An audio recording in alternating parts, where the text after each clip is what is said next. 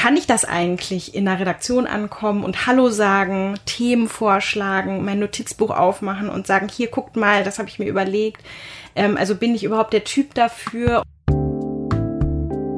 Seid gegrüßt und willkommen zur vierten Folge des Und täglich grüßt Podcast, dem Interviewformat von Tatjana und mir, Olivia, als Gastgeberin. Wir beide haben zeitversetzt Journalistik an der Uni Hamburg studiert und kennen uns vom Grundstudium in Passau. Jede Folge besucht uns ein Gast und erzählt uns seinen Werdegang in den Journalismus und wie der Berufsalltag so aussieht. Und täglich grüßt ist das Hörformat für alle angehenden Journalistinnen und Journalisten und all jene, die wissen möchten, wie Journalismus funktioniert. Der Blick hinter die Kulissen als Tagebucheintrag für die Ohren also. Unser heutiger Gast ist Nike Laurenz. Nike ist 28 Jahre alt und Redakteurin im Bildungsressort von Spiegel Online. Bald heißt es ja nur noch Spiegel. Und sie hat 2015 Bento, das Jungformat vom Spiegel Verlag, mit aufgebaut. Dort hat sie häufig Reportagen geschrieben über eigene Erfahrungen und auch über Menschen, die ihrer eigenen Lebensrealität ziemlich fremd waren. Nike zeichnet uns ihren Weg nach, von der ambitionierten Praktikantin und Volontärin, die oft dachte, sie wüsste schon vieles besser und sich eher ungern berichtigen ließ, über die aufregenden Zeiten bei Bento bis heute. Zu sagen, was einen Menschen ehrlich bewegt, findet Nike bewundernswert. Und so nimmt sie uns mit zu einem Karrieremoment, in dem sie in Tränen ausgebrochen ist und lässt uns an ihren Erfahrungen teilhaben, wie man in einer Redaktion Unterstützung gewinnt auch wenn oder gerade weil man sich als Neuling ziemlich unsicher fühlt. Aber hört selbst. Nike, du bist jetzt beim Spiegel, mhm. warst vorher bei Bento. Wen aus deiner alten Redaktion hast du schon viel zu lange nicht gegrüßt? Du hast jetzt die Gelegenheit dazu. Ähm, gute Frage. Ich bin eigentlich, äh, weil ich die Redaktion sehr vermisse, noch sehr, sehr oft da ähm, und mit vielen äh, Bento-Redakteuren und Redakteurinnen auch noch gut im Gespräch. Mm, deswegen, ich habe vielleicht schon zu lange nicht mehr mit Sebastian Maas eine Zigarette geraucht. also Sebastian, sei gegrüßt. Genau, sei gegrüßt, Sebastian, wenn du das hörst. War das eigentlich für dich jemals absehbar gewesen, dass du zur Spiegelredaktion gehst? Nee, überhaupt nicht. Also ich ähm, habe bevor ich zu Bento gegangen bin, ein Praktikum bei Spiegel Online in der Bildungsredaktion gemacht. Und ähm, zu der Zeit, ähm, das war total witzig, ähm, gründete sich sozusagen gerade die Entwicklungsredaktion von Spiegel Online und dort stellte man sich die Frage, wie können wir hier eigentlich in Zukunft junge Leute besser erreichen. Ähm, aus dieser Entwicklungsredaktion entstand dann irgendwann eben Bento. Die hieß damals, ähm, als ich das Praktikum gemacht habe, aber noch das Bällebad. Und ähm, die hatten irgendwie äh, alle paar Tage so erste Ideensitzungen, so Themensitzungen. Und dazu wurden eben die Praktikanten des Hauses eingeladen. Also alle Praktikanten des Hauses konnten kommen und ähm, irgendwie ihre Ideen vortragen und auch mit darüber diskutieren, wie sie sich so ein junges Produkt vorstellen würden. Und äh, ich bin da natürlich immer hingegangen und habe über diese Treffen dann so die ersten Kontakte sozusagen zu, zu Bento geknüpft. Ähm, oder wie gesagt, damals eben noch das Bällebad. Und ähm, habe Frauke und später dann auch Ole kennengelernt und die haben dann über das Praktikum ähm, ja sozusagen auch mich kennengelernt und ähm, fanden das irgendwie ganz interessant, glaube ich, was ich da so zu erzählen hatte, was ich so für Ideen hatte und haben dann einige Zeit nach dem Praktikum gefragt, ob ich nicht Lust hätte, bei Bento Redakteurin zu werden. Und dann war ich da ja sehr lange, also ich, was heißt sehr lange, aber ich war da ähm, einige Jahre, zwei Jahre, drei Jahre, drei Jahre. Ich war insgesamt drei Jahre da. Und ähm, dann habe ich mich aus verschiedenen Gründen ähm, irgendwann entschieden, zu Spiegel Online zu gehen. Aber das war überhaupt nicht, es war von Anfang an überhaupt nicht klar. Ich habe mich wahnsinnig geehrt gefühlt, als es, äh, als die Anfrage kam und äh, als Frau und Ole wissen wollten, ob ich äh, nicht Lust hätte mitzumachen. Und ähm, da habe ich überhaupt nicht darüber nachgedacht, ob ich irgendwann vielleicht auch mal zu Spiegel Online gehe, sondern ich habe erstmal gedacht, wow, ich äh, wurde gefragt, ob ich mithelfen kann, irgendwie ein junges Produkt bei Spiegel Online oder im Spiegel Verlag zu entwickeln. Und ähm, der zweite Gedanke an äh, Spon war noch gar nicht da. Kannst du kurz einmal einordnen, wer Frauke und Ole sind für diejenigen, die sie nicht kennen? Achso, ja klar. Ja, Frauke Lübke-Naberhaus und Ole Reismann sind die beiden, die die Bento-Redaktion mitgegründet haben. Ähm, damals war noch ein anderer Kollege dabei, der dann aber, ähm, als ich angefangen habe, schon nicht mehr dabei war. Und die haben das ganze Ding sozusagen, also natürlich mit uns als Redaktion dann hochgezogen und waren in der Zeit, in der ich da war, unsere Chefs. Lass uns noch mal kurz einen Schritt zurückgehen. Mhm. Ähm, wir haben natürlich äh, ein bisschen recherchiert und ähm, wollen über deinen Werdegang wenig sprechen. Der liest sich nämlich wie geschnitten Brot. Du ah, warst okay. beim WDR, bei der DPA, bei Spiegel Online hast du, wie eben schon erzählt, ein Praktikum gemacht, nach deinem Studium ein Volontariat, ein Auslandsaufenthalt in Washington DC.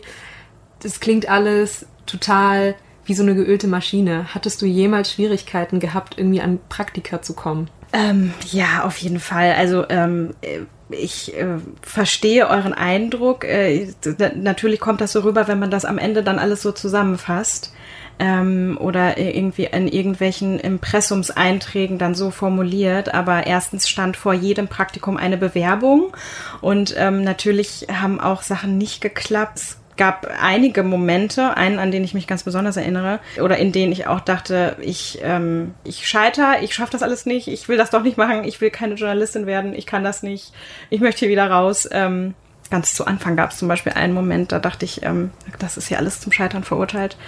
Ähm, Willst du den erzählen? Ja, klar. Ja. Ähm, ja, das war tatsächlich, das war, da war ich noch sehr, also ich bin ja immer noch sehr jung, aber da war ich tatsächlich, da war ich wirklich blutjung. Das war mit 19 ähm, das erste, mit das erste Praktikum, ähm, was ich gemacht habe, und das war bei der Münsterschen Zeitung.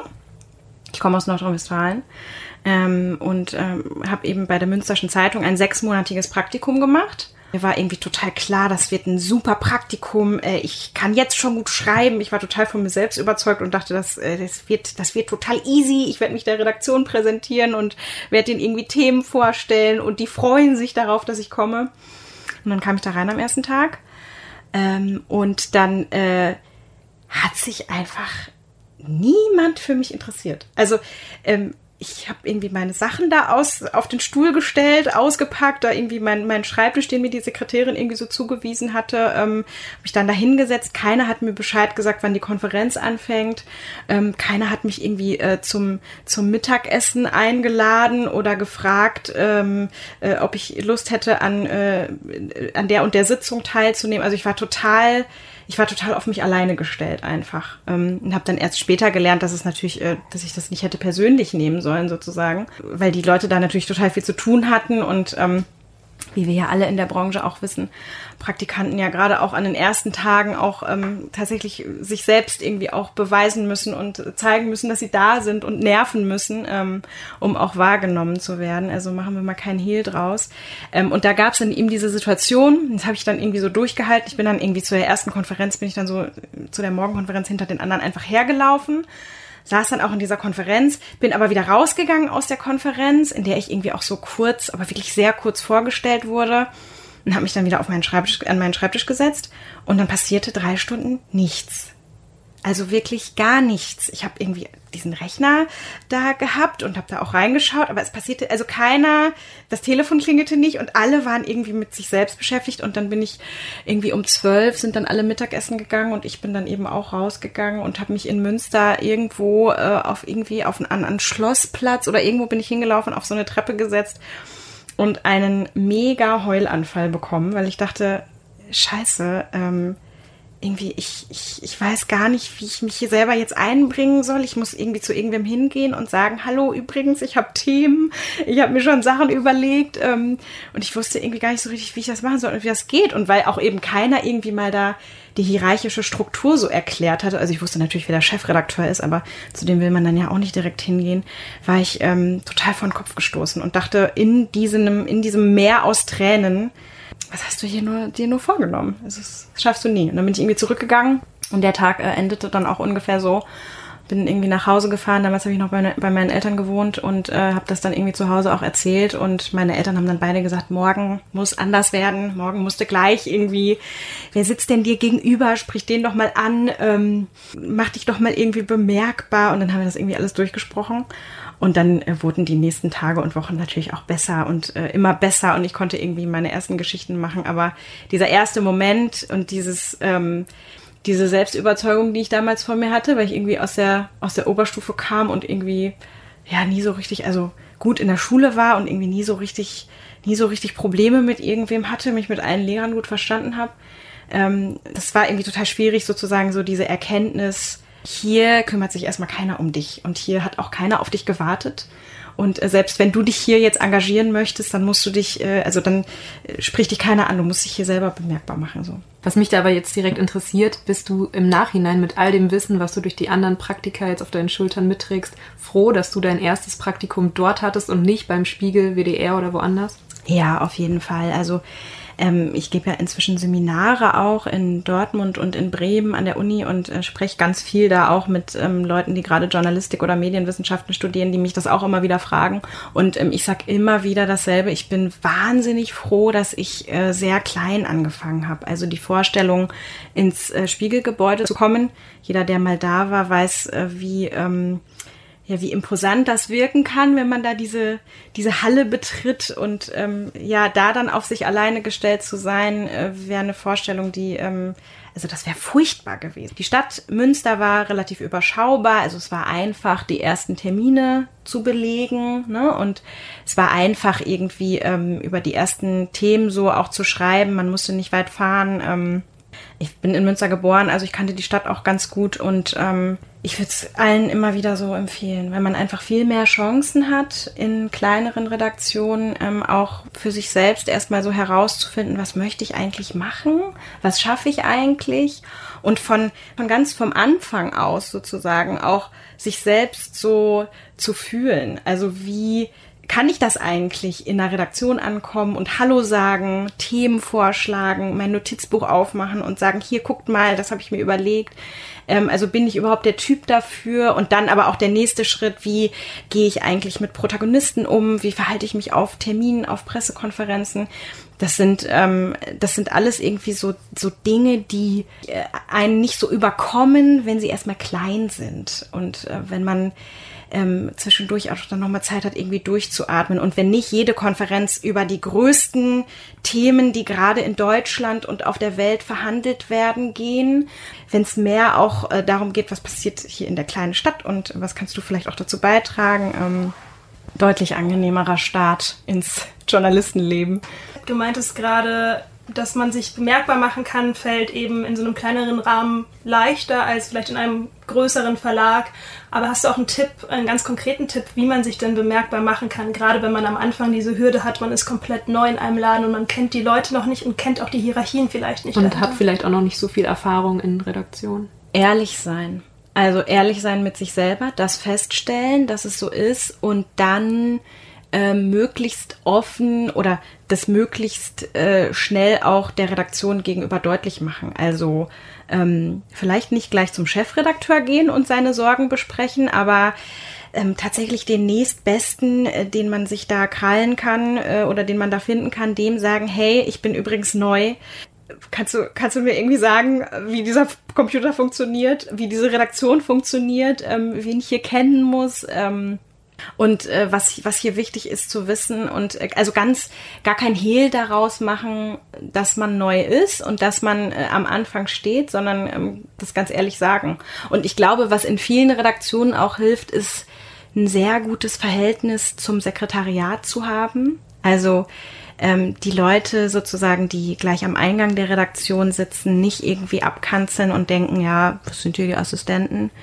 Sondern das sind die Leute in Redaktionen, die ähm, meistens schon sehr lange da sind, die äh, viele Momente in Redaktionen äh, miterlebt haben und die äh, Zeiten überdauert haben und äh, diese, diese Leute sehr ernst nehmen und sich auch denen anvertrauen und auf die zugehen und sagen, übrigens, ähm, wir haben doch mal jetzt, bevor ich das Praktikum angefangen habe, Mails ausgetauscht, ich bin die und die, ähm, ich möchte gerne das und das machen, an wen wende ich mich denn hier? Und was kannst du sonst noch so vielleicht unter vorgehaltener Hand mal, mal berichten. Ähm, ja, also ich glaube, das ist, ähm, das, das wäre so mein Tipp. Also wir haben ja schon gehört, ähm, du hattest eben dann das Praktikum gemacht bei Spiegel Online und dann ging es ja auch schon darum, die ähm, Redaktion von Bento mit aufzubauen, was du ja dann auch getan hast. Jetzt ist ja so, der, wenn man den Spiegel Verlag so kennt, vielleicht auch eher von außen, vielleicht auch von innen, dann weiß man, das ist ja ein sehr alteingesessenes Qualitätsmedium und da eben ein komplett neues Medium mit einer auch ganz anderen Zielgruppe anzusprechen, das klingt ja schon nach einer Mammutaufgabe. Mhm. Ich würde sagen, das war das spannendste Projekt, was ich bisher, ähm, was ich bisher anfassen und begleiten durfte. Also es war ähm, genau, äh, genau wie du sagst oder genau wie ihr sagt, ähm, war es natürlich so, dass wir in sehr ähm, lange bestehenden Strukturen etwas schaffen wollten, ähm, was ähm, ja, was ganz neu war in diesem Haus und was bedeutete, dass wir uns ähm, auch intern vor ganz vielen Kollegen vorstellen und erklären mussten, ähm, nicht nur nach außen hin sozusagen diese Prüfung bestehen, sondern auch im Haus zeigen, was wir vorhaben und ähm, immer wieder deutlich machen, welche Geschichten wir machen wollen und ähm, dass wir natürlich nicht nur junge Quatschthemen bedienen wollen, sondern dass wir uns ganz ernst auch ähm, mit, ähm, mit den Themen, die junge Menschen beschäftigen, auseinandersetzen wollen, ähm, dass wir Gerechtigkeit abbilden wollen. Ähm, so hieß damals, oder das Ressort gibt es noch immer noch ein, ein Unterressort von Bento, dass wir ähm, uns ähm, mit den Rechten von Frauen und Männern und Jugendlichen in Deutschland beschäftigen wollen und ähm, dass wir auch politisch sein können. Und ähm, das war eine große Herausforderung und ähm, ich würde sagen, es dauert auch bis heute an. Also es war immer wieder so im Laufe der Zeit, dass wir ja von außen ähm, gerade in der Anfangsphase ja auch sehr belächelt wurden. Jeder hat irgendwie die Texte auch von von äh, Medienbeobachtern oder von Medienjournalisten gelesen, die damals ähm, gesagt haben, äh, dieses Bento ist zum Scheitern verurteilt und äh, dieses Bento ist lächerlich. Das war äh, eine Herausforderung, all diesen Leuten zu zeigen, dass es nicht so ist. Ich finde, wir haben das sehr gut hinbekommen. Was war die beste Erfahrung, die du daraus mitnehmen konntest? Also die beste Erfahrung war sicherlich, dass es ähm, nach all den Praktika, die ich in Redaktionen gemacht habe, in denen ich vornehmlich auf Menschen gestoßen bin, die deutlich älter waren als ich oder sind, war die Erfahrung, die ich bei Bento gemacht habe, und das war sehr wohltuend. Ähm, also A, natürlich, dass wir alle jung waren oder dass wir alle jung, das, die sind ja immer noch sehr jung, die Leute, die bei Bento arbeiten, aber dass wir uns alle noch sehr gut an die Zeit unserer Anfänge erinnern konnten. Und ich glaube, ähm, je älter Menschen in diesem Beruf werden, desto ähm, ja, desto, desto weniger können sie sich daran erinnern, wie es war, auch mal ganz kleine Brötchen zu backen sozusagen. Und desto mehr neigen sie dazu, ähm, zum Beispiel in Redigaturgesprächen auch harscher zu sein oder die ein oder andere Mail nicht zu beantworten oder ähm, zu zeigen, sozusagen, dass sie schon länger dabei sind. Und äh, das fand ich bei Bento extrem angenehm, dass wir alle uns darauf verständigt hatten, dass wir im Umgang mit Freien zum Beispiel ähm, sehr, sehr nett sind. Also dass kein freier Autor irgendwie großartig lange auf Rückmeldungen warten muss, dass wir ähm, eine Feedback-Kultur gemeinsam etablieren wollen, die sehr fair ist, in der sich keiner irgendwie äh, mies behandelt fühlen muss. Ähm, und das war, glaube ich, äh, all diese Entscheidungen und all diese Prozesse waren, glaube ich, nur möglich, weil wir ganz genau wussten, wie diese Momente waren, auf den Treppen zu sitzen und zu heulen, weil man irgendwie äh, nicht richtig angenommen wird oder nicht richtig ankommt in so einer Redaktion. Und das war bei Bento gar nicht so. Und das habe ich total mitgenommen, dass ich auch heute noch bei Spon ähm, und Bento-Zeit ist ja jetzt noch gar nicht so lange her, aber das war so das eben, wo ich dachte, das, das soll mir immer bleiben, dass ich mich eben an diesen Treppenmoment erinnere und mich daran erinnere, wenn Freie am Telefon sind, die sich unsicher sind oder die nicht wissen, ähm, wie, wie rede ich jetzt eigentlich mit der Redakteurin oder mit dem Redakteur, der da oben sitzt. Ähm, und kann ich jetzt nochmal nachfragen, weil der antwortet nicht auf meine Mail. Also da sehr fair zu bleiben und dass eben diese Menschen ähm, gut behandelt werden. So. Welchen Rat würdest du dir selbst mitgeben, wenn du jetzt nochmal einen Zweitversuch hast? Also quasi nochmal einen zweiten Versuch, Bento zu gründen? Ähm, also retrospektiv wahrscheinlich Kritik in der Redigatur nicht ganz so ernst zu nehmen.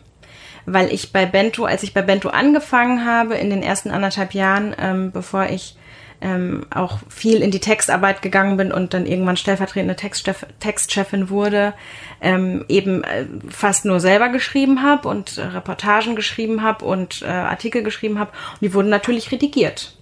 Und die wurden deutlich intensiver redigiert als ähm, in Praktika, vielleicht ähnlich, ähnlich intensiv redigiert wie im Volo.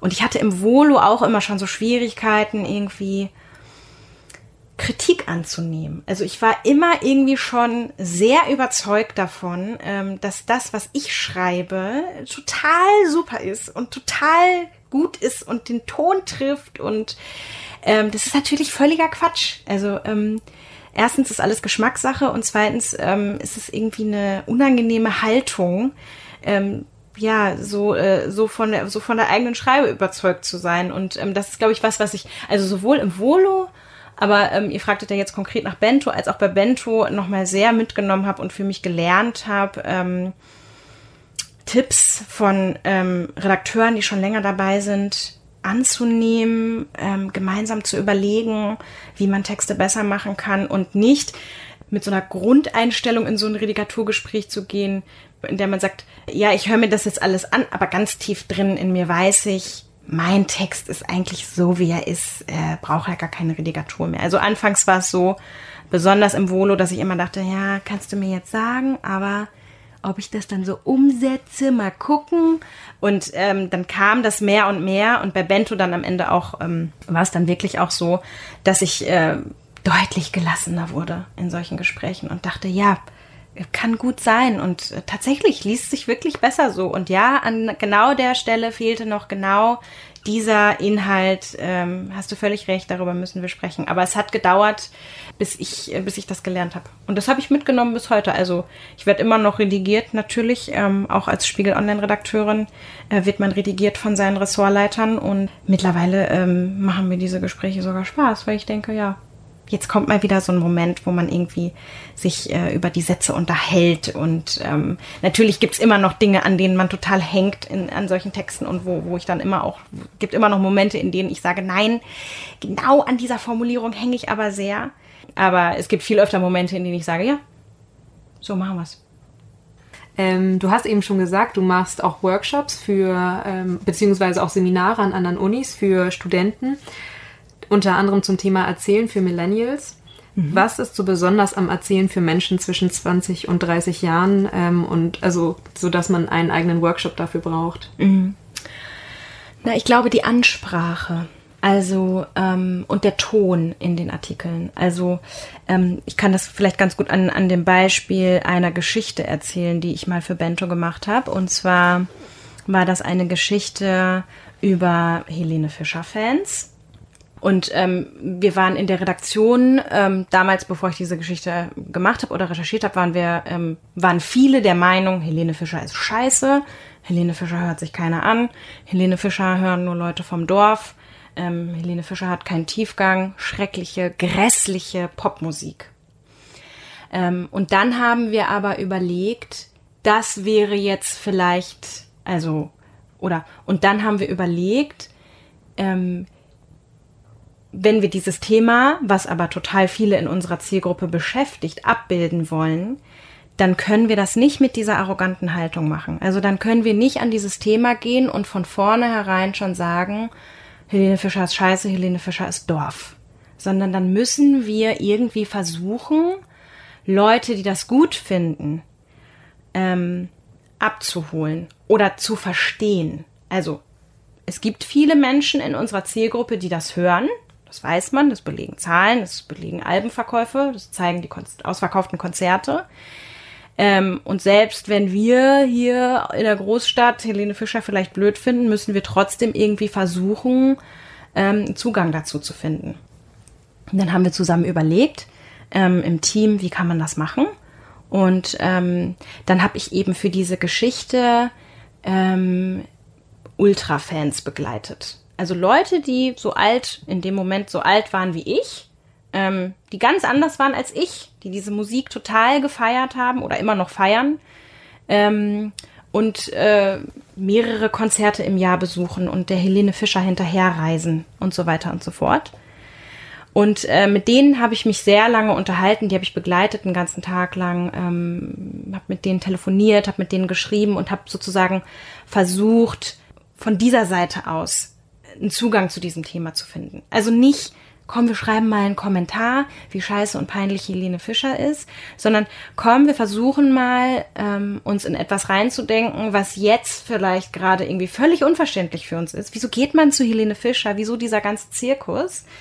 Mm, was aber vielleicht seine absolute Daseinsberechtigung hat. Und äh, bei dieser Recherche ist herausgekommen, diese vier Leute haben sich, oder fünf, ich weiß gar nicht mehr, wie viele es waren, haben sich über Helene Fischer kennengelernt, sind die ähm, dicksten Freunde geworden über diese Musik, ja.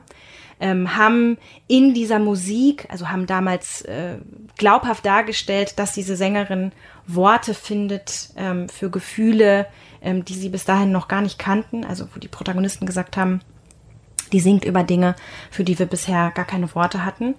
Und ähm, da habe ich mir alles angehört, das habe ich mir alles angeguckt und bin zurückgekommen mit dem Ergebnis, ja, man kann von Helene Fischer halten, was man will, aber sie verbindet Menschen, sie macht Menschen zu Freunden und es wäre irgendwie affig, ähm, das zu belächeln.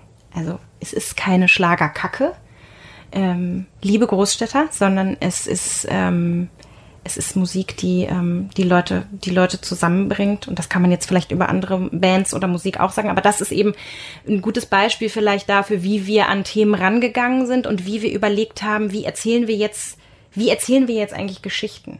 Weniger, wie stehen wir selber eigentlich zu einem Thema? Mehr, was sagen eigentlich die Leute, die ähm, direkt in dieses Thema involviert sind? Ne? Also weniger über Leute sprechen, mehr mit Leuten sprechen. Und es gibt, ähm, ich kann nicht sagen wie viele, aber es gibt, glaube ich, einige Journalisten, denen sowas eher schwerfallen würde, die doch das Gefühl haben, sie müssen sich selber und ihre eigene Meinung doch immer wieder irgendwie reinbringen in solche Texte. Musstest und, du dich bei der Geschichte überwinden, da eine andere Perspektive einzunehmen? Ja, total, weil ich anfangs auch dachte, boah, Helene Fischer, das ist äh, Schlagerkacke. Und irgendwie die Tatsache, da mal so einzutauchen und auch mit anderen Fans, ich habe nicht nur mit denen gesprochen, sondern ich habe in der Zeit einfach mit vielen Leuten gesprochen, die irgendwie in Helene Fischer ganz viel sehen und denen Helene Fischer ganz viel gibt. Und am Ende dachte ich, okay, ja, vielleicht finde ich diese Musik nicht so gut, aber viele Menschen verehren Helene Fischer zu Recht. Helene Fischer gibt vielen Menschen was. Und warum, oh, welchen Sinn hat das, die jetzt zu verteufeln? Mhm. Also, warum eigentlich? warum eigentlich so arrogant sein und die verteufeln. Und das hat sich, das war, jetzt habe ich ewig lang über Helene Fischer gesprochen, aber das war in anderen, in anderen Geschichten ähm, sind wir, haben wir eben auch versucht, so einen Angang zu finden. Also wir haben, ich habe zum Beispiel eine Geschichte gemacht über eine Frau, die hauptberuflich ähm, behinderten Menschen hilft, Sexualität auszuleben. Also die Sexualbegleiterin ist von Beruf und die, ähm, wo man vielleicht erst im ersten Moment sagen würde, ah, oder die selber auch gesagt hat, dass sie immer wieder sich konfrontiert sieht mit der Einschätzung oder mit dem, mit dem Gedanken vieler Leute, sie sei eine Prostituierte. Und äh, wir haben uns lange unterhalten und äh, in dem Gespräch hat sich herausgestellt, dass was sie macht, ist total wichtig. Ich habe auch mit Protagonisten von ihr gesprochen, die ähm, nicht mehr auf sie verzichten wollen. Und das war auch so ein Moment, in dem ich dachte, ähm, es ist so gut und es ist so wichtig, nochmal drüber nachzudenken, mit welcher Einstellung man an solche Themen geht. Also vielleicht nicht zu sagen, oh, Sexualbegleiterin, ja, die nehmen ähm, letztendlich nehmen die Geld für für Sex. Aber mit Prostitution hat das eigentlich nicht so viel zu tun. Das ist der zweite Gedanke, der dann erst kam. Wie schaffst du das, Neutralität zu bewahren im persönlichen Gespräch, aber gleichzeitig eine Verbindung zu Menschen herzustellen, mit denen du vielleicht nicht einer Meinung bist? Mhm, total gute Frage. Also, ich gehe mal einen Schritt zurück. Es ist ja immer so ein bisschen die Frage, wie schafft man es, gerade als Reportageschreiber, sich nicht gemein zu machen mit seinen Protagonisten. Und grundsätzlich würde ich sagen, ähm, es wäre schon, es ist schon ratsam, als Journalist ähm, kein Parteibuch zu haben und keine Organisation anzugehören, nicht, nicht politisch zu sein, irgendwie kann nicht, nicht aktivistisch sich zu betätigen, ähm, nicht auf Demonstrationen mitzulaufen und Plakate zu schwenken. Aber es gibt ja sowas wie äh, Lebenswerte. Also die Frage, wie möchte man leben und wie äh, möchte man Menschen begegnen und so weiter und so fort. Also was für eine Haltung hat man irgendwie zu bestimmten Themen, die jetzt vielleicht nicht unbedingt politisch sind, aber die vielleicht einfach äh, ja gesellschaftlich relevant sind. Und da ähm, schaffe ich es ganz oft nicht, mich äh, nicht gemein zu machen mit Leuten, sondern da merke ich immer wieder in Interviews und in Gesprächen, ähm, dass, äh, dass es, wenn man wirklich ehrlich und offen mit Leuten über ihre äh, intimsten Gedanken und Probleme sprechen möchte, dass man dann auch was von sich selber hergeben muss, ja. Ähm, ich kann das auch wieder an einem Beispiel klar machen. Ich habe ich hab, ähm, eine Geschichte mal gemacht über eine Frau, die ähm, verheiratet war und schon ein Kind hatte und äh, das Kind war zwei oder drei Jahre alt und die Frau hat eine ganz, ganz gute, tolle Beziehung geführt mit diesem Mann, mit dem sie verheiratet war, ging aber parallel ständig fremd, ohne dass das jemand wusste. Also so wie sie behauptete, wusste das nur ich. Die hat sich bei uns gemeldet. Und in diesem Gespräch, was wir geführt haben äh, für diese Reportage oder für diese Geschichte, ging es ganz viel um sehr intime Fragen. Also was gibt es dir, mit anderen Männern zu schlafen, obwohl du doch eigentlich eine Familie zu Hause hast? Und was, äh, was ist denn der Reiz daran, sich immer wieder neu zu verlieben? Und wie kannst du deinem Mann das nicht erzählen? Und ich glaube, in solchen Gesprächen ähm, findet man nicht das über seine Protagonisten heraus, was man über sie herausfinden will, wenn man nicht zwischendurch auch mal sowas sagt wie, sowas habe ich auch schon mal erlebt. Oder, oh, das kann ich mir gut vorstellen, dass das sehr schmerzt oder dass das wahnsinnig toll ist oder wahnsinnig intensiv. Oder in so einer Situation war ich auch schon mal und in dem Moment habe ich das so und so gelöst. Es ist natürlich immer so ein bisschen die Frage, wie viel gibt man in so einem Moment von sich preis? Ja, aber wir sind nicht dazu da, eben so viel dann zu sagen und so, so viel, also zu helfen sozusagen oder irgendwie äh, Tipps abzugeben, wie, äh, ja, wie man sich jetzt verhalten könnte in der und der Situation. Ne? Angenommen, man spricht irgendwie mit jemandem, der sehr verzweifelt ist, dann zu sagen, ja, such dir doch mal jemanden, ähm, geh doch mal zu einer Beratungsstelle. Das ist natürlich nicht unsere Aufgabe, aber ich glaube, ähm, um an gewisse äh, spannende Gedanken von Leuten zu kommen, muss man auch die eigenen ähm, in einer gewissen Weise teilen. Aber es ist jedes Mal wieder die neue Herausforderung und die neue große Frage, wie macht man das, ohne zu viel von sich zu erzählen? Weil es ist ja immer noch ein Beruf.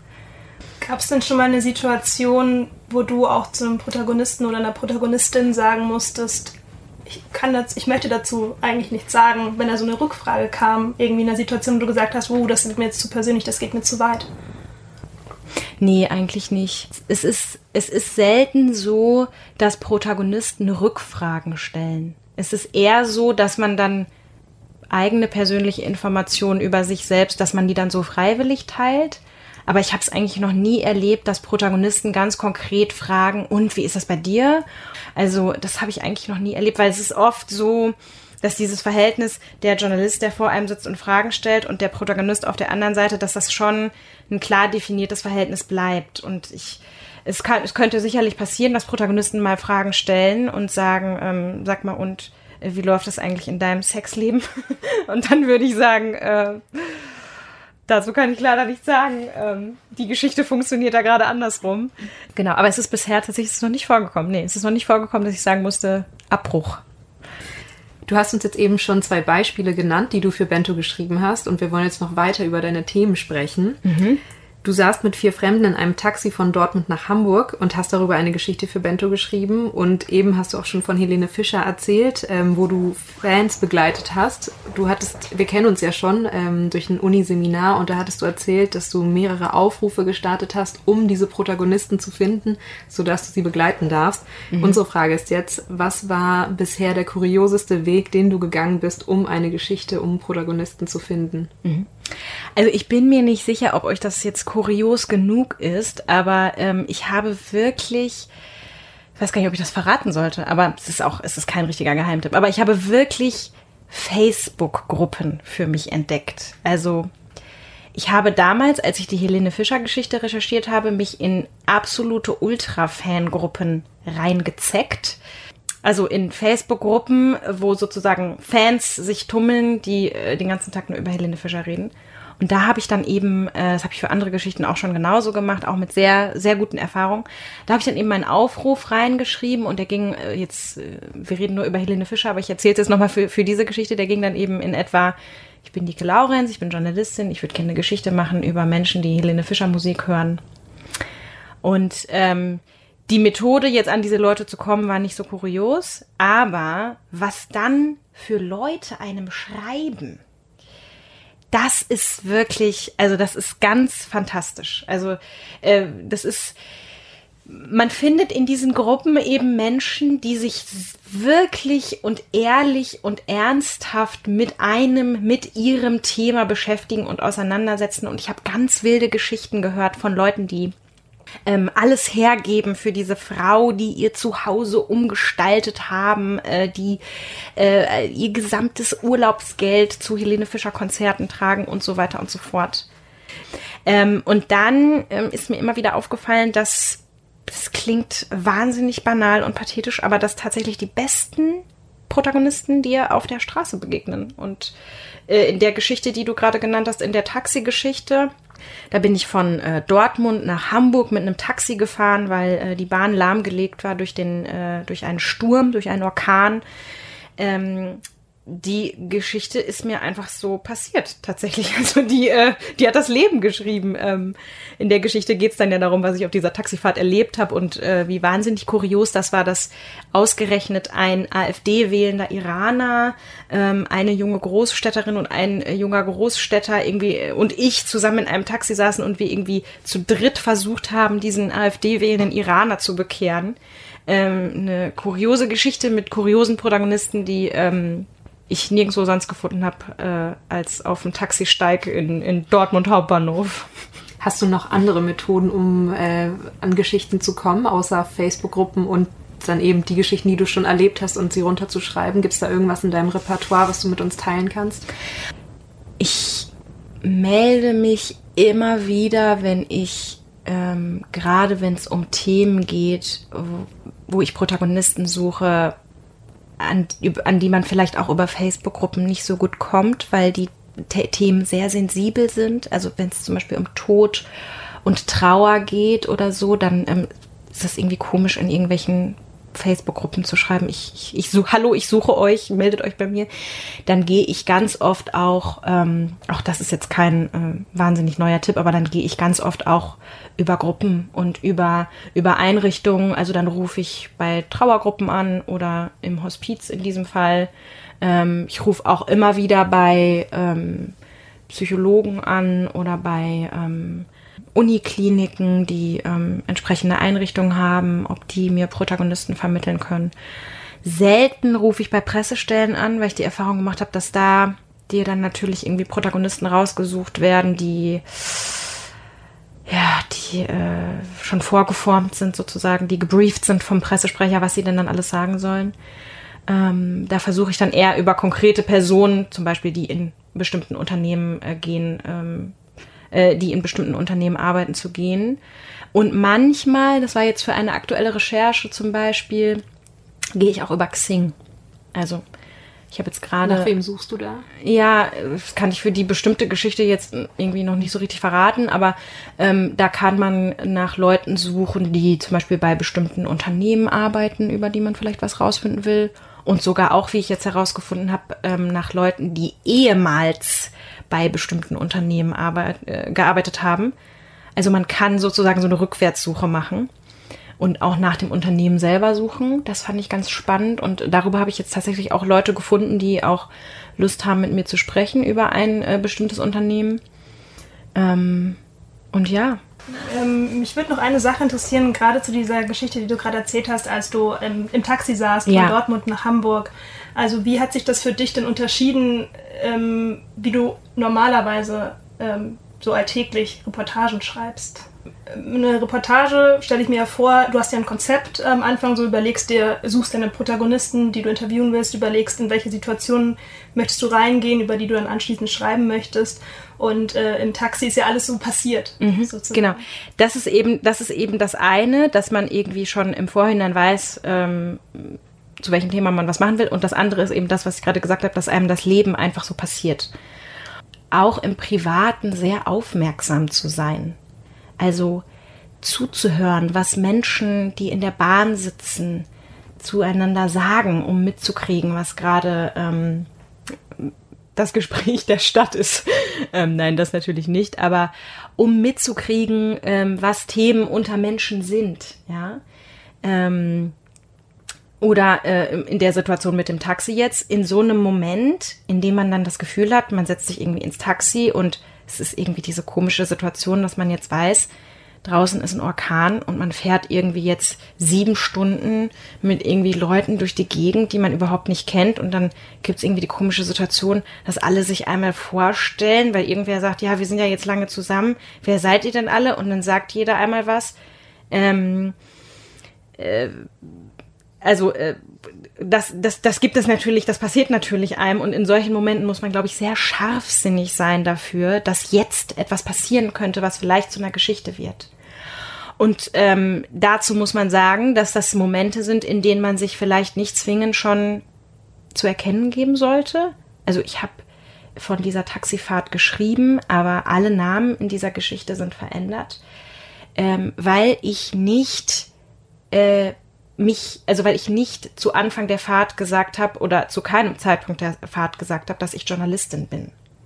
Sondern ich habe irgendwie gedacht, wenn ich das jetzt sage, dann könnte das vielleicht die Situation in diesem Auto hier irgendwie verändern.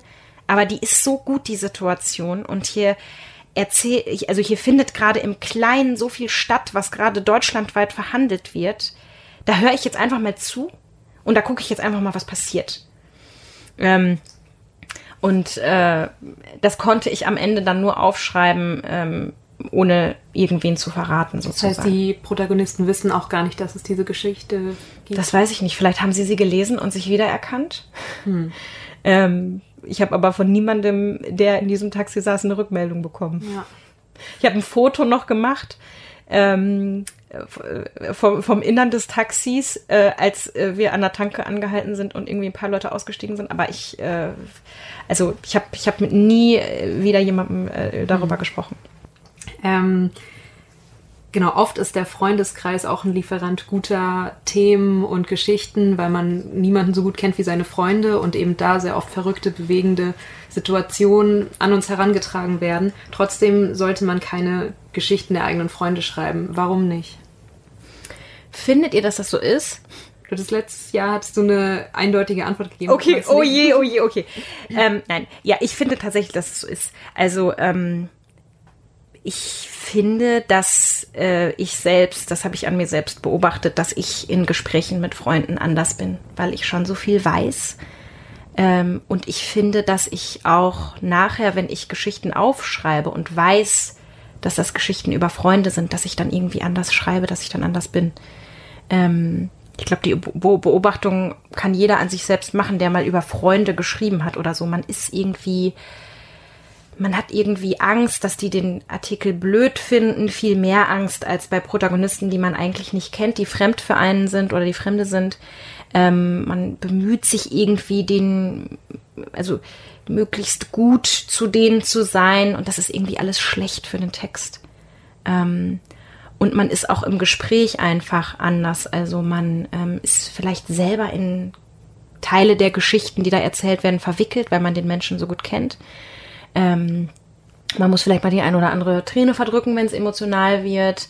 Man äh, macht irgendwie Witze, man macht Insider, man äh, berührt sich bei diesem Gespräch vielleicht. Und das sind alles Sachen, finde ich, die, die, die, die, die gesunde Distanz, die man am Ende zu einem Protagonisten doch behalten sollte, ähm, zunichte machen. Deswegen, ähm, es gibt Journalisten, es gibt äh, Leute, die auch immer wieder eigene Freunde für äh, Recherchen anfragen. Ich finde, das ist auch völlig legitim, dass man irgendwie mal Protokolle, also so Kurzform irgendwie, dass man da mal irgendwie Freunde fragt oder dass man über Freunde vielleicht auch an Protagonisten kommt. Also dass man sagt, kennst du jemanden vielleicht, der ähm, ne, ähm, zu dem dem Thema was sagen könnte. Aber diejenigen sollten nicht Gegenstand der Geschichte selbst werden, finde ich. Ich würde es nicht machen. Also ich, ähm, aber ich finde, am Ende ist es, muss das, muss da jeder selber für sich rausfinden, was, was sich gut anfühlt.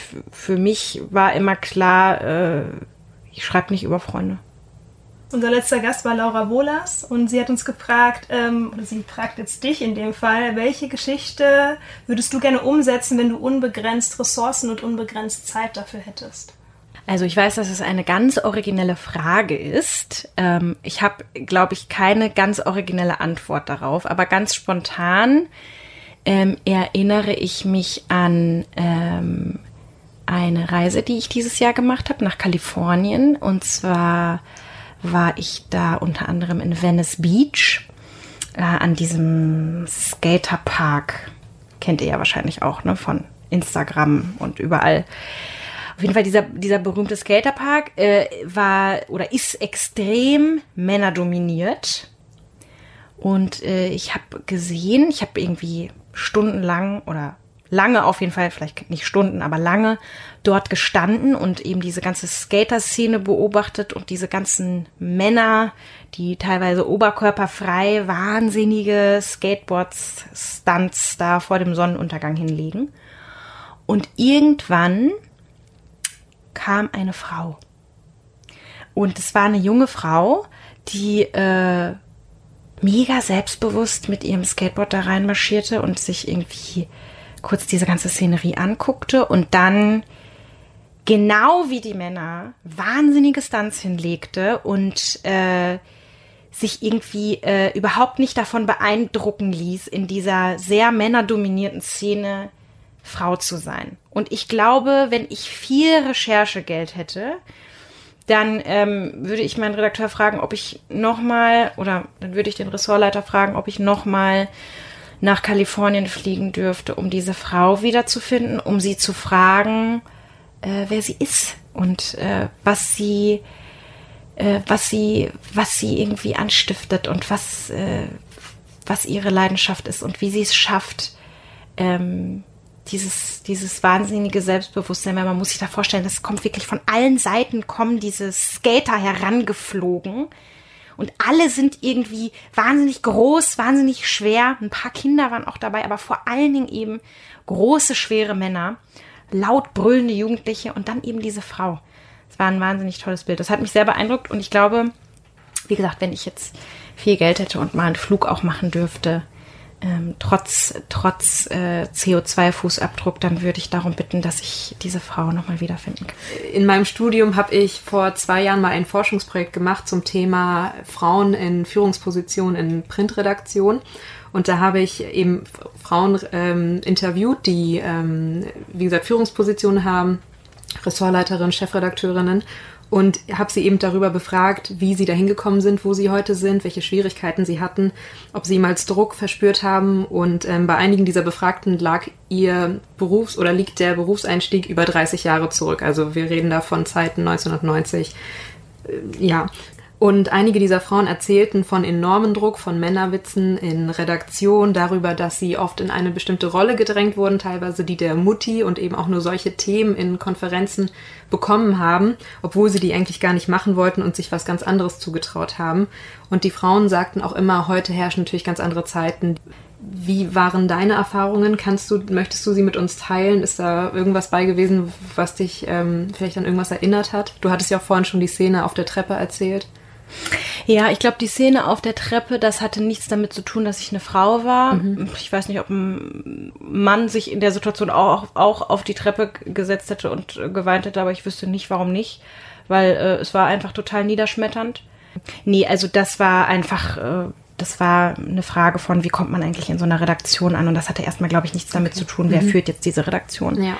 Ähm, aber das, was du meinst, ähm, ich kenne diese Geschichten und ich nehme sie unglaublich ernst. Also ich äh, habe Freundinnen, die in der Branche arbeiten und ich kenne Kolleginnen, die in der Branche arbeiten, die auch ähm, ähnliche von ähnlichen Geschichten irgendwie äh, berichten können. Nicht viele, ehrlich gesagt.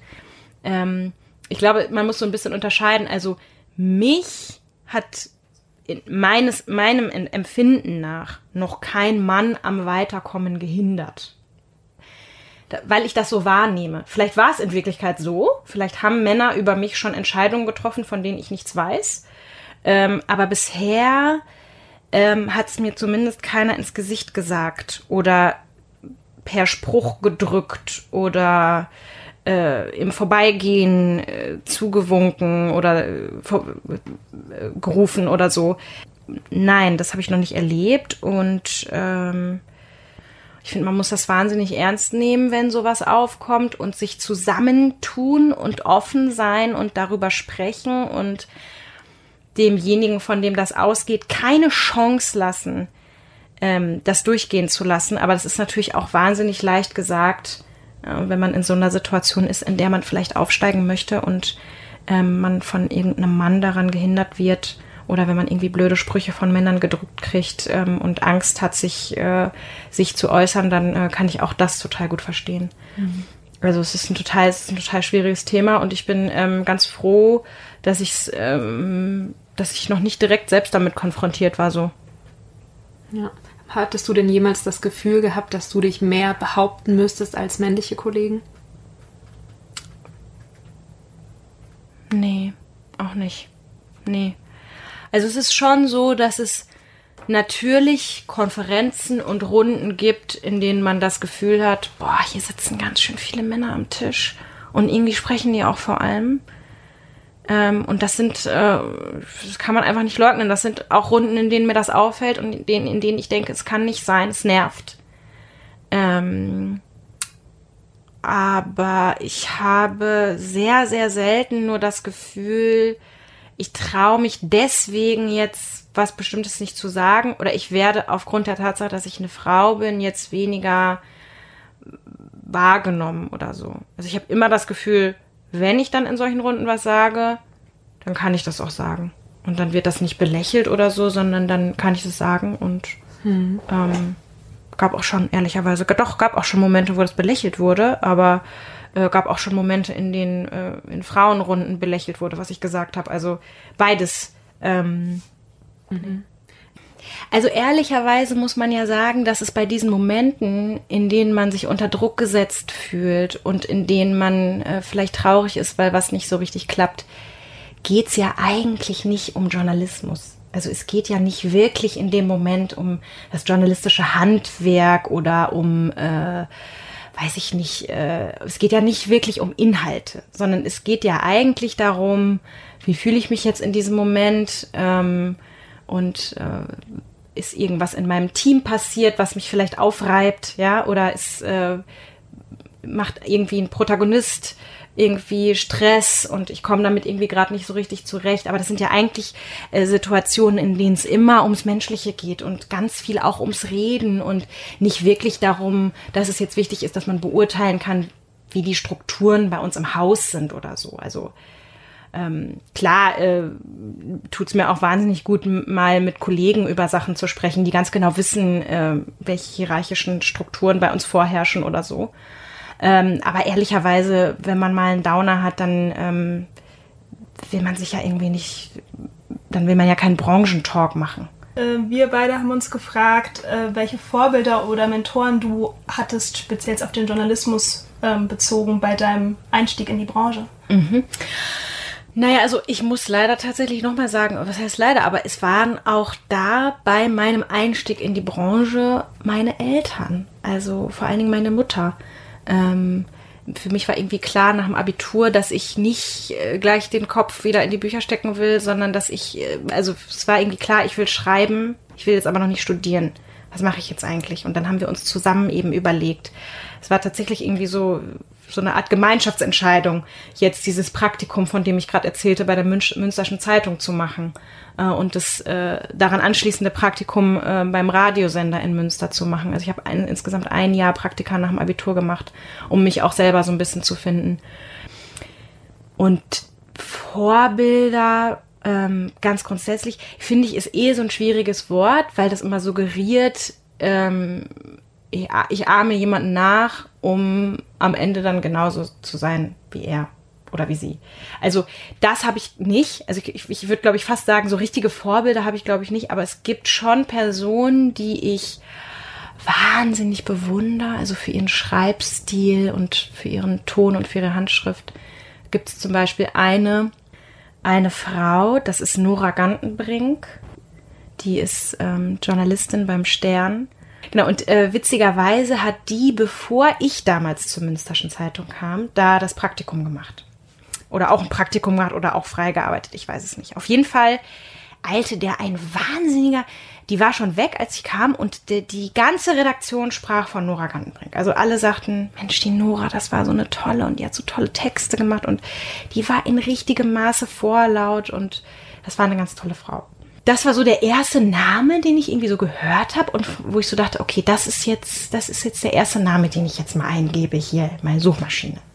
Und dann blätterten sich dann eben da die ersten Geschichten auf von Nora Gantenbrink, die sie damals geschrieben hatte für die Münstersche Zeitung auch. Und ich weiß nicht, was dann noch kam. Und ich fand das alles total toll und habe witzigerweise, das weiß sie natürlich nicht, ich weiß gar nicht, ob sie mich kennt, also ich bin nicht mit ihr befreundet oder so, aber habe witzigerweise immer so äh, ja weiterverfolgt, was sie macht und äh, fand äh, eine, eine Geschichte toller als die andere und weiß gar nicht, was sie jetzt alles gemacht hat. Ich glaube, sie war auch auf der Journalistenschule ähm, und äh, habe aber immer verfolgt, was sie macht und ohne dass sie jetzt mein Vorbild ist, fand ich äh, fand ich es immer schon sehr beeindruckend, was sie sich für Themen aussucht und was sie für Geschichten macht. Und jemand anders, den ich sehr bewundere, für seinen Schreibstil ist Erwin Koch der sagt euch vielleicht was. Das ist ein mehrfach ausgezeichneter, auch inzwischen alter Reportageschreiber, glaube ich, der seine Reportagen so schreibt, dass er selbst eigentlich in, den, in den Texten kaum stattfindet. Also das sind Texte, in denen fast ausschließlich die Protagonisten sprechen. Trotzdem sind es Reportagen. Das ist wirklich wahnsinnig gut. Also kann ich nur jedem empfehlen, der sich dafür interessiert, wie man auch schreiben kann, sich die Geschichten mal anzugucken. Und an solche Leute habe ich dann immer wieder, irgendwie habe ich dann Gefallen dran gefunden und dann immer, wenn ich dann solche Texte gelesen habe, eben von solchen Leuten, von den eben genannten, habe ich irgendwie gemerkt, dass selber irgendwie sich so ein Feuer auch in mir entfacht hat und ich dachte, ach, das ist jetzt, das, das, das ist der Ansporn. Hattest du denn auch, ähm, also du sagst, du hast jetzt nicht so die klassischen Vorbilder gehabt, hattest du denn in deinen Redaktionen Mentoren, Mentorinnen? Ja, natürlich. Also ich hatte bei Spon ähm, Mentoren, die oder eine Mentorin, die ähm, mich dann auch aus dem Praktikum heraus empfohlen hat für die Bento-Redaktion nochmal. Ähm, ich hatte jemanden im Studium, der mich empfohlen hat für das Semester in, für das Praxissemester in Washington, was ich gemacht habe und der mich bei der deutschen Presseagentur in Washington damals empfohlen hat. Ich hatte immer wieder Leute irgendwie an, das waren Leute in Redaktionen, mit denen ich mich irgendwie besonders gut verstanden habe und ähm, weiß nicht, ob man jetzt sagen kann Mentoren, aber an die ich mich so ein bisschen geklammert habe, weil ich gemerkt habe, okay, die, die äh, nehmen dich wahr. Mhm und die äh, irgendwie, die reden mit dir so, die interessiert, was du sagst. Und dann habe ich immer gleich, aber ich bin auch immer sehr schnell dann mit der, mit der Tür ins Haus gefallen und habe gesagt, kannst du mir bitte ein Empfehlungsschreiben schreiben und äh, kann ich das vielleicht selber schreiben und du unterschreibst das? Also, ähm, ja, Mentoren gab es immer wieder und sind auch total wichtig. Also braucht man total, um, um weiterzukommen. Das ist auch so eine alte Weisheit, ne? Dieses Vitamin B, von dem immer alle sprechen, aber ganz viele Sachen äh, hätten gar nicht funktioniert ohne Vitamin B in meinem Leben. Hast du denn so eine Empfehlung? Ähm, also stell dir vor, du bist gerade nicht im ersten Praktikum, aber sagen wir mal im dritten ähm, und du hast vielleicht tatsächlich auch irgendwie so eine Station, die du gerne machen möchtest oder du möchtest irgendwo hinfahren und du weißt, wenn ich das selber vorschlage, wird es schwierig, ich brauche irgendwie einen Unterstützer, ich brauche in dem Fall einen Mentor oder eine Mentorin. An wen würdest du dich denn dann intuitiv wenden in der Redaktion? Wer denkst du ist am empfänglichsten? Also das kommt natürlich in der Situation immer darauf an, wie das Team aufgestellt ist und so. Ähm, ich glaube, man kann jetzt nicht pauschal sagen, wende dich immer an den Redakteur, der neben dir sitzt, sondern wende dich an denjenigen, bei dem du irgendwie das Gefühl hast, auch nur im leisesten Ansatz, der sieht dich oder die sieht dich, ja. Also die hat dich irgendwie wahrgenommen, die hat dir irgendwie schon mal zugezwinkert, ich weiß es nicht. Und an den kannst du dich wenden. Und dann würde ich ähm, auch da wieder einfach ehrlich sein. Also ich würde auf jemanden zugehen und das genauso sagen, wie du gerade gesagt hast, Mensch, ganz ehrlich, ich denke darüber nach, dass ich das Thema, was hier gerade aufkam, eigentlich selber machen würde gerne. Und ich habe aber das Gefühl, in meinem Stadium, hier bin erst seit ein paar Wochen hier, kann ich das eigentlich noch gar nicht so richtig sagen. Was denkst du denn? Kann ich das wohl vielleicht doch sagen? Und eigentlich traue ich mir das eigentlich schon ganz, ganz, ganz gut zu. Meinst du das vielleicht auch, dass ich mir das zutrauen könnte? Und hast du vielleicht einen Tipp? Also ich würde, ich würde sehr offen mit all diesen Gefühlen, die einem sonst nur den Schädel zermartern, umgehen und, und zu diesen Leuten, die man dann in den Redaktionen trifft, einfach sagen, Mensch, kann ich dich mal kurz beiseite nehmen? Ich muss dir mal was sagen. Ich habe eine große Unsicherheit was dieses eine Thema betrifft. Oder ich würde wahnsinnig gerne nach Kalifornien fliegen und diese Skaterin treffen an wen kann ich mich wenden? Was meinst du? Also ähm, gute Redaktionen oder gute Redakteure erkennen das, erkennen dann diese Unsicherheit in dem Moment und nehmen das auf und, und helfen einem weiter. So äh, ist natürlich scheiße, wenn es nicht so ist. Ähm, dann muss man irgendwie darf man nicht verzagen und äh, muss sich gleich den nächsten suchen, dem man dann genauso offen sagt, Mensch, ich muss dir mal was mega peinliches sagen und ähm, dann ganz äh, entspannt feststellen, dass das Gegenüber wahrscheinlich sagt, das ist auch, ist auch gar nicht peinlich. Ja gut, Nike, unsere Zeit rennt davon. Wir haben jetzt ähm, noch zwei Abschlussfragen für dich. Wir mhm. haben am Ende, wir nennen sie gerne Rausschmeißerfragen. Die erste Frage, googelst du dich selbst? Ja, natürlich. Ja, auf jeden Fall. Ähm, regelmäßig, alle paar Wochen mal und dann gucke ich immer, was da kommt. Ich habe auch schon mal Bilder bei Google löschen lassen, die mir irgendwie peinlich waren. Weiß ich gar nicht mehr, was das war. Wie, ähm, lässt man löschen?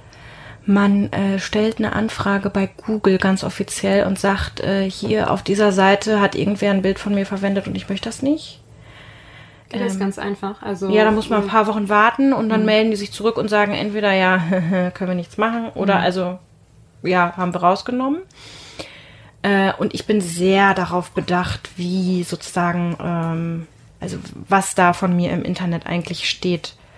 Also ich habe früher auch auf Instagram zum Beispiel immer wieder Bilder von mir, von mir selber auch gepostet. Das mache ich inzwischen eigentlich gar nicht mehr. Und äh, ich, ich sorge tunlichst dafür, dass äh, so, so wenig Fotos von mir selbst wie möglich irgendwie ähm, im Internet sind. Und ich gucke auch immer, welche Texte sind gerade oben, wenn man meinen Namen eingibt. Also glaube, das ist auch, das würde ich jedem empfehlen, irgendwie, weil das ist auch wichtig, bevor einen andere darauf hinweisen, was da so sein kann, dass man es selbst gesehen hat. Also es ist ja ganz oft so, dass irgendwelche doofen Seiten äh, irgendwie die eigenen Texte auseinandernehmen oder irgendwelche Kritiker einen erwähnen oder sowas. Nach sowas google ich auch manchmal, ne? wenn ich irgendwie einen Text geschrieben habe, der mir wichtig ist, erwähnt das irgendwer, kommt, kommt mir irgendwer blöd, will, will jemand diskutieren oder sowas, möchte ich am liebsten als erstes selber erfahren. Hm bevor mich irgendwer anders darauf hinweist.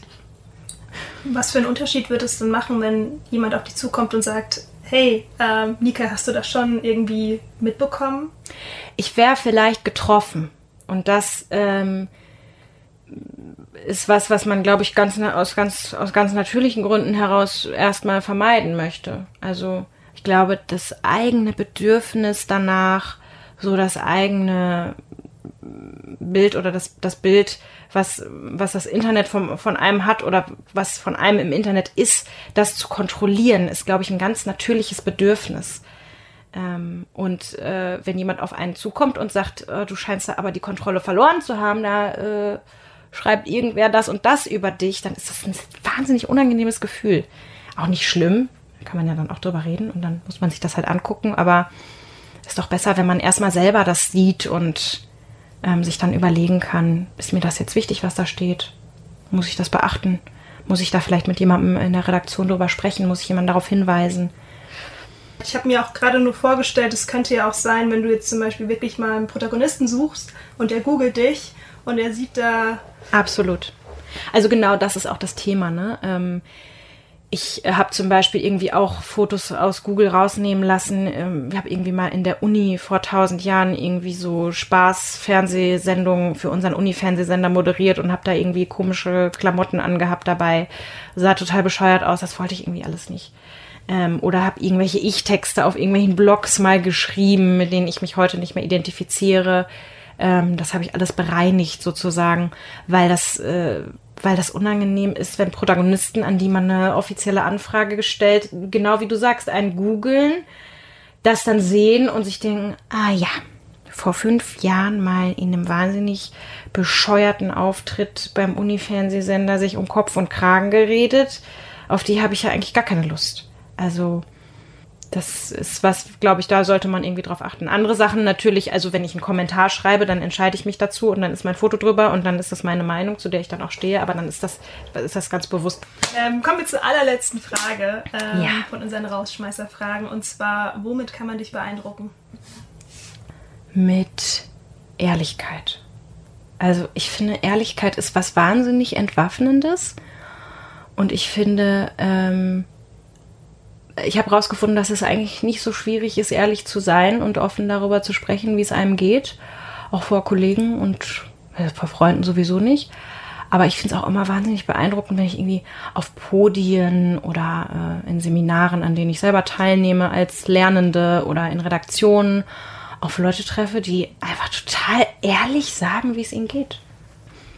dass Leute Schwächen zugeben und dass Leute auch sagen, was sie irgendwie nicht geschafft haben oder woran sie gerade zu knabbern haben oder woran sie gerade scheitern. Ich finde, das ist, das schafft wahnsinnig schnell irgendwie Zugänge zu Menschen und ähm, es klingt alt, aber es ist so. Äh, es, es äh, verbindet, verbindet irgendwie. Hm. Und wenn jemand sehr ehrlich die Frage beantwortet, wie geht's dir eigentlich, egal wie gut man den jemanden, egal wie gut man denjenigen kennt, dann äh, denke ich immer sofort, oh, Wahnsinn. Ehrliche Antwort, cool. Dann kann ich ja auch ehrlich sein. Nike, vielen Dank für deine inspirierenden, offenen und ehrlichen Antworten. Wir hatten ganz viel Spaß und du hast uns äh, sehr ausführlich von deinen Erfahrungen, deinem Berufseinstieg und Leben erzählt. Vielen, vielen Dank. Vielen Dank euch. Folge 4 des und täglich grüßt Podcast mit Nike Laurenz. Das war ein sehr spannendes Gespräch, aus dem man viele Ratschläge mitnehmen kann, wie ich finde. Handwerkliches, zum Beispiel, wie man Protagonisten über Social Media findet, aber auch Zwischenmenschliches, etwa wieso man sich gerade als Neuling mit dem Sekretariat gut stellen sollte oder wie es helfen kann, auch wenn man eben neu in einer Redaktion ist, offen zu den eigenen Schwächen zu stehen und trotzdem seine Wünsche zu äußern. Dass Nike nicht nur Redakteurin ist, sondern auch Seminare für Studierende gibt, das merkt man. Schön, dass sie auch hier ihr Wissen und ihre Erfahrungen weitergegeben hat. Danke an dich, Nike, und danke an euch fürs Zuhören. Tatjana und ich sind nun erstmal in der Winterpause und wir fallen an neuen Ideen und Gästen für die nächsten Podcast-Folgen. Wir hören uns also im nächsten Jahr.